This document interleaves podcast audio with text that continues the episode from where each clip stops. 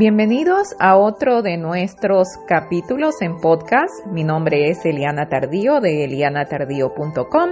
Gracias por estar con nosotros y el día de hoy voy a estar hablando de la necesidad de que el padre se eduque para poder educar a su entorno. Gracias por estar aquí nuevamente y como les decía hace un momento, me encanta esta conversación porque yo he estado ahí y he vivido ese momento de incertidumbre y de tensión y de inseguridad en el cual uno se refiere a un profesional y uno se intimida porque sabe que esta persona para tener su título es doctor, tiene una maestría o tiene 20 o 30 años de experiencia. Entonces, cuando nos dan una opinión, inmediatamente nosotros sentimos que ellos tienen la respuesta. Y es así como padres nos ponemos en segundo lugar. Sin embargo, tenemos que saber y entender que como padres, cada día que invertimos en el cuidado y la crianza de nuestros hijos cuenta con la misma fuerza que cuenta el conocimiento de un profesional. El conocimiento del profesional se trata acerca probablemente del diagnóstico, de las probabilidades, obviamente ha creado un sistema basado en su experiencia, sin embargo, el profesional no es un experto en la vida de nuestro hijo.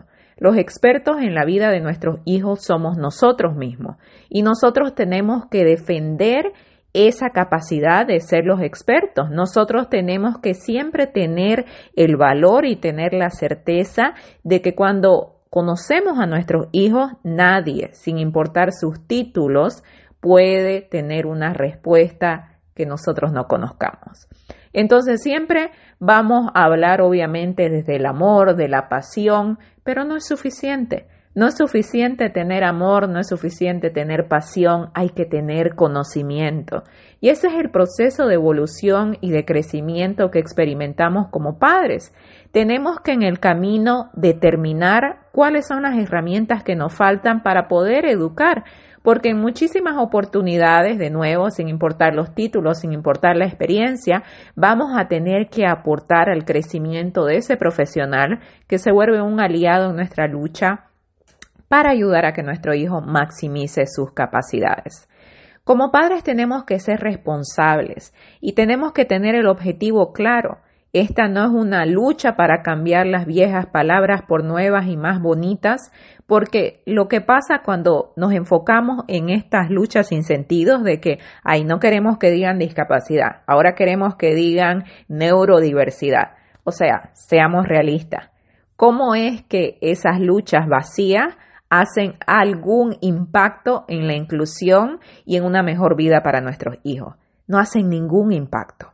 Las podemos reemplazar y reemplazar y lo que hacen las palabras bonitas son nuevas palabras, son palabras de moda, pero siguen reforzando los mismos comportamientos que por tantos años han limitado y segregado a las personas con discapacidad.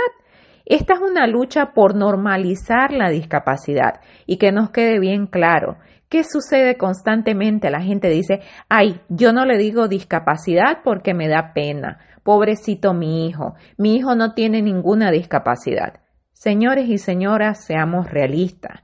Nuestros hijos, si tienen una discapacidad, sí la tienen y sí hay una disminución de la habilidad y sí tenemos que aceptarlo porque es la única manera en este mundo en la cual vamos a poder determinar cuáles son las estrategias y cuáles son las herramientas que faltan para que esa discapacidad no limite, para que esa discapacidad se vuelva la oportunidad de descubrir cómo le damos la capacidad, cómo podemos maximizar su habilidad. Es la única manera de poder lograr sistemas que sean inclusivos y que favorezcan a nuestros hijos. Entonces, parte de entender el propósito del cambio es justamente ese, entender que como parte del cambio tenemos que comenzar por erradicar el prejuicio y por buscar especialistas que nos pinten pajaritos, por buscar especialistas que nos hagan creer que tenemos que curar a nuestros hijos. Nuestros hijos no están enfermos. Nuestros hijos no son más especiales que cualquier otro niño. Son personas comunes y corrientes que enfrentan retos específicos en los que tenemos que trabajar y en los que tenemos que invertir todo ese amor y esa pasión y por los que tenemos que aprender para volver a lo básico, que es fomentar una inclusión positiva normalizando la discapacidad. Pero si como padres no sabemos, si como padres estamos tratando de luchar contra el prejuicio con más prejuicio, lo que vamos a hacer es que vamos a seguir estancados en un sentimiento de frustración constante que lo único que provoca es sentirnos impotentes ante la realidad de cambiar el mundo. Por eso el padre debe y necesita entender la diferencia entre opinión y realidad.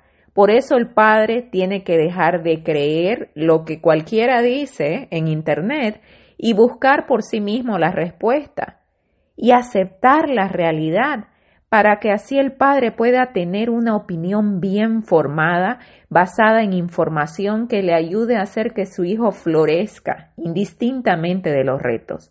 Entre los grupos de padres que lucran en función de la vulnerabilidad están los que utilizan fotografías de personas con discapacidad, los que hacen los famosos eh, memes bonitos de que soy un angelito, de que eh, si te ríes de mí, eh, yo no me río de ti, etcétera, etcétera. Entonces, eso se llama victimización y se llama abuso y se llama prejuicio basado en discapacidad. Así que seamos realistas y aprendemos, aprendamos a ver la diferencia. Cuando una persona tiene un sentido, cuando una persona sabe de lo que está hablando, vamos a ver que esa persona es fuerte, vamos a ver que esa persona entiende el sistema de una manera diferente y nos quiere hacer subir, nos quiere hacer llegar, quiere hacernos entender de que todos nuestros hijos tienen el derecho. Y para eso no necesitamos de nuevo vivir escudados o escondidos detrás de los prejuicios. Por eso necesitamos saber y necesitamos crear nuestra propia opinión, pero una opinión estable y realista basada en información para que nadie nos diga, para que nadie nos diga qué hacer, qué esperar, para que podamos reunirnos con los especialistas, los expertos y los escuchemos y aprendamos de ellos, pero también ellos aprendan de nosotros y nosotros con nuestro conocimiento y con nuestra experiencia como los expertos en la vida de nuestros hijos, decidamos qué es lo que a ellos les hace falta y qué es lo que necesitan. El concepto más básico a digerirse y entenderse en este capítulo es el siguiente. Vivir con una discapacidad no es una sentencia de muerte, las personas con discapacidad necesitan de sus familias y comunidades para acceder a servicios, modificaciones, adaptaciones, etc. Todo lo que les permitirá balancear sus capacidades y desarrollarse al máximo de las mismas. Negar la discapacidad o inventar nuevas palabras no cambia la realidad. Aceptar que existe, determinar las carencias y trabajar por hacer una diferencia comenzando en la vida de nuestros propios hijos es lo que hace la diferencia. Entonces no necesitamos salir al mundo y querer cambiar el mundo, necesitamos querer cambiar el mundo de nuestro hijo. Y cuando tenemos la capacidad de cambiar su propio mundo cada día, con conocimiento, con experiencia, con amor, con fe, con trabajo duro, entonces estamos haciendo el trabajo que todos tenemos que hacer. Juntos estamos cambiando el mundo. Gracias por estar con nosotros el día de hoy y los veo la próxima. Eliana Tardío en elianatardío.com y me encuentran como Eliana Tardío en Instagram, en YouTube, en Twitter y Eliana Tardío H en Facebook.